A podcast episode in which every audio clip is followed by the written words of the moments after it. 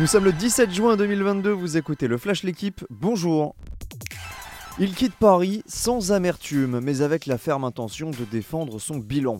Leonardo se confie dans les colonnes de l'équipe. Le désormais ex-directeur sportif du PSG revient sur son départ, qu'il dissocie de la prolongation de Kylian Mbappé.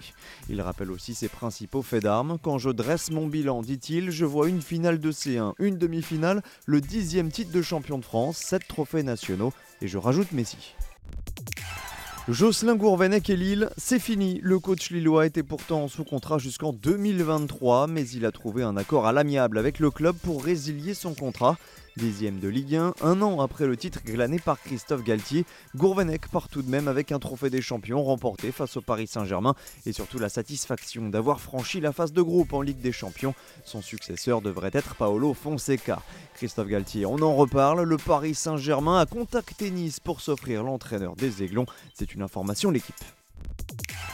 Prise de pouvoir d'Alexander Vlasov sur le Tour de Suisse. Le russe de la Bora Hansgrohe a remporté hier la cinquième étape devant Nelson Poles et Jacob Fulsang. Déjà vainqueur du Tour de Romandie, Vlasov endosse le maillot jaune à trois étapes de l'arrivée. Autre course, autre vainqueur. Hier, le français Arnaud Desmar a levé les bras sur la route d'Occitanie. En Slovénie, la victoire est revenue à Dylan Groenewegen. La France du rugby a les yeux tournés vers Nice. La première demi-finale du top 14 opposera ce soir Castres au stade toulousain. Coup d'envoi programmé à 21h05 sur la pelouse de l'Alliance Riviera.